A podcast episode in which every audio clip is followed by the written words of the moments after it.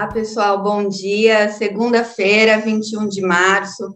Bem-vindos a mais uma edição do Minuto Megawatt, ao vivo no Instagram e na sequência disponível nas plataformas de podcast.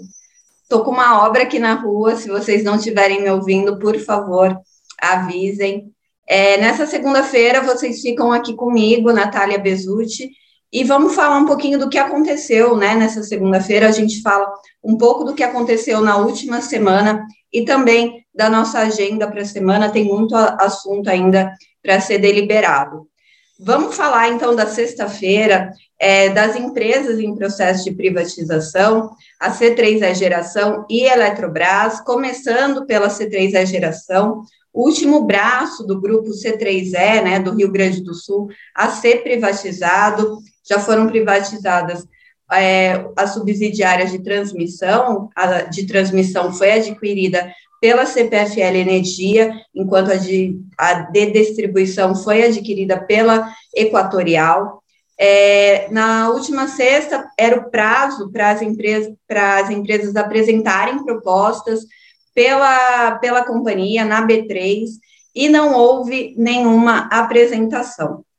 Segundo é, nota do governo do, do estado, é, os técnicos agora vão, é, as equipes técnicas, né, do governo do estado, junto com a da companhia, né, da geradora, do BNDES e do consórcio Minuano, que estava ali fazendo o processo do, do modelo de privatização, vão fazer uma avaliação dos aspectos é, que podem ser revisados para deixar a companhia atrativa, né? E dar seguimento à desestatização da C3E geração. O leilão já era para ter acontecido originalmente em fevereiro, mas ele foi postergado por mudanças do edital. É, conforme a apuração da nossa equipe, né, tanto na época do, do leilão de fevereiro, né, antes do adiamento, quanto agora, as empresas estavam em dúvidas sobre o valor é, mínimo a ser oferecido de 1,25 bilhão, já que tem contratos de venda de energia da geradora que terminam nos próximos anos, que vão impor um novo desafio aí ao, ao controlador na comercialização dessa energia a preços competitivos.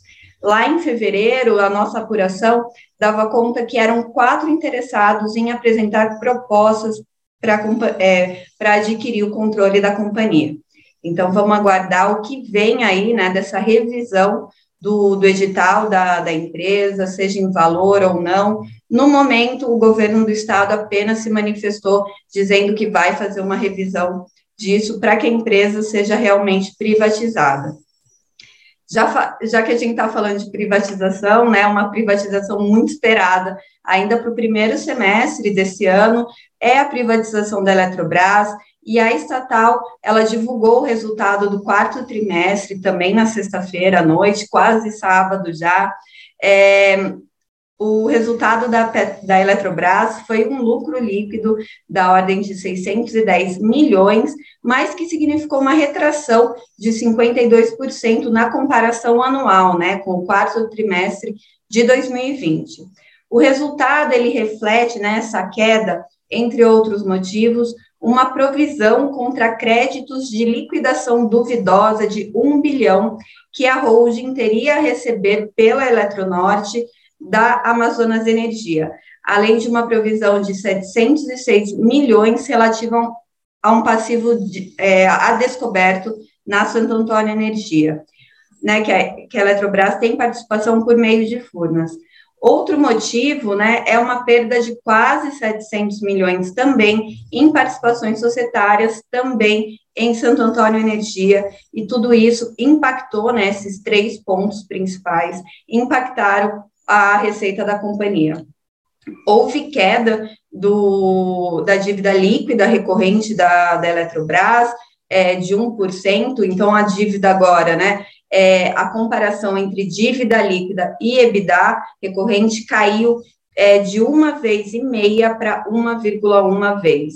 Então, já houve uma queda desse endividamento, e agora o valor do resultado vai para o processo de privatização da Eletrobras, né? O, o resultado vai para o modelo de para o processo de privatização que agora aguarda uma reunião do Tribunal de Contas da União para tratar principalmente daquela questão, né, da saída da eletronuclear e da, de Itaipu para ENBPAR, isso, ENBPAR, que é a nova holding aí que vai é, abrigar essas duas essas duas empresas, né? Na semana passada, o ministro de Minas e Energia, Bento Albuquerque, e o ministro da Economia, Paulo Guedes, tiveram uma reunião com os ministros do tribunal. Vital do Rego não participou, que foi justamente quem apresentou é, mais pontos aí de dúvida no, no processo da venda da energia, né, do valor da energia ser comercializada é, pela, pelas usinas da Eletrobras, e o, os ministros tiraram dúvidas do processo para tentar acelerar aí o, a aprovação dos ministros, né, para se antecipar a possíveis dúvidas e também para reafirmar o timing da aprovação, né, para que ele aconteça agora, entre é, final de março e abril, mas vamos lembrar que se houver algum pedido de vista do processo, pode sair até junho. Então, essa reunião já foi para tentar antecipar que isso ocorra. Falando em resultados, a CPFL divulgou o resultado, CPFL, Energisa e Enalta divulgaram seus resultados de quinta para sexta-feira.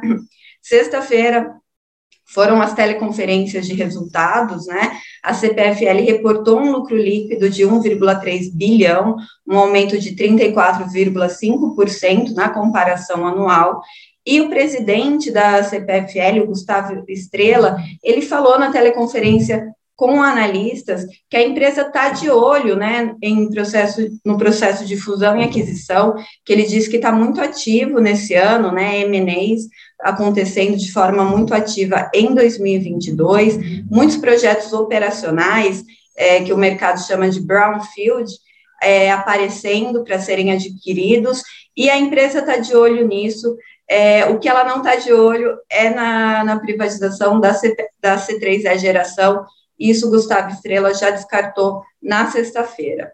A Enalta também divulgou o resultado, um crescimento de mil por cento no, lucro líquido do ano, né? Isso quando a gente compara 2021 com 2020, é, ela conseguiu 1,44 bilhão de lucro líquido, mas teve aí a entrada do, do campo de Atlanta, né? Uma parte aí ainda no sistema antecipado, também tem é, a, valor, a valorização das commodities, o preço do Brent aí subindo bastante e do gás natural, e também é, entrou uma parcela da venda de Carcará, do bloco de Carcará de 1,44 bilhão. Desculpa, 1,44 bilhão é o lucro líquido dela de 2021. Ah, o recebimento de Carcará é 144 milhões, tá? Bom, já a Energisa reportou lucro consolidado de 582 milhões no quarto trimestre e prevê investimento recorde aí em seus ativos e na concessão de quase 5,6 bilhões para 2022. Nessa semana, a gente vai ficar de olho em outros balanços, é uma semana bem movimentada também para a divulgação de resultado da companhia. A gente tem Eneva divulgando hoje, após o fechamento do mercado, né, após as 18. Amanhã tem Copel e Vibra e Petro Recôncavo. É, na quarta-feira tem Equatorial. Quinta tem Focus e Light. Focus, né, adquirida pela Eneva. Vamos ver como é que também fica essa questão. E na sexta-feira a gente tem é, o resultado da Comerc, dia 25 do 3. Ainda falando na agenda dessa semana, agora, às 10, às 10 e meia, acontece uma cerimônia alusiva às medidas de fomento à produção e ao uso sustentável do biometano. Vai acontecer no Palácio do Planalto, a gente vai acompanhar a transmissão por aqui. E às 14 tem reunião do Comitê Setorial de Monitoramento é, do Suprimento Nacional de Combustíveis e biocombustíveis no Ministério de Minas e Energia. Esse comitê ele foi é, ele foi é, instituído é, no, no Diário Oficial da União de duas não da sexta-feira passada, da anterior, há duas semanas. Então, a gente também vai acompanhar o que acontece dessa reunião. A assessoria de imprensa já declarou que não vai ter nenhum, nenhuma nota né, a respeito do que eles fazem com as reuniões do CMSE, né, as reuniões ordinárias que acontecem mensalmente. Mas a gente vai ficar de olho nas repercussões de, desse comitê setorial aí para avaliar a oferta né, de combustível e biocombustível. Amanhã tem reunião também é, ordinária de diretoria da ANEL. Na pauta, vamos destacar o reajuste da CPFL Santa Cruz e também o resultado da segunda fase da consulta pública para o aprimoramento do mecanismo de compensação de sobras e déficits de energia nova. Então, amanhã na pauta da ANEL a gente vai ficar de olho nisso. Ainda não houve alteração na pauta, eu acabei de checar, ainda não tinha nenhum processo retirado de pauta, estava como publicado na quinta-feira. Na quarta, a gente tem ligados no regulatório, e o tema que o Lucas Frangiosi, nosso analista é, aqui da consultoria, vai apresentar é a questão de aprimoramento da entrada e saída de agentes, né, e também manutenção deles no mercado livre de energia, de energia, um dos três pontos de aprimoramento de segurança do mercado proposto pela é, CCEE. Depois de falar tanto C3E, quase engasguei de novo. É, e também na quarta, a gente tem mais uma roda de conversa entre mulheres do setor elétrico, é, mediado pela Larissa Arayun, CEO da Megawatt, Nessa conversa vai estar Talita Porto, Jerusa Magalhães e Ana Carolina Ferreira da Silva da Timos. As conversas elas têm sido muito interessantes, vale a pena participar, principalmente porque a, a, o debate não fica só com as mulheres do grupo, né? As convidadas. Todo, todos os participantes também podem abrir o microfone, a câmera e compartilhar um pouco da, das experiências aí com todo mundo e se apresentar para o setor. Só para fechar o boletim de hoje, é, a Alemanha negociou com, com o Catar o fornecimento de petróleo e gás para acelerar o processo de suspensão da importação né, dessas commodities da Rússia. E além do Catar, a Alemanha está buscando com Emirados Árabes também é, o fornecimento de gás e petróleo. É, lembrando que a Alemanha já possui acerto com os Estados Unidos e Canadá, mas a dependência é muito grande, então ela está buscando novos, novos fornecedores, né? E agora pela manhã eu dei uma olhadinha, o preço do barril do Brent estava em alta de 4%, 4% na casa dos 112 dólares o barril. Bom, Fica ligado na Megawatt, hoje tem bastante coisa para a gente acompanhar e bastante novidade para vocês. Obrigada e até mais.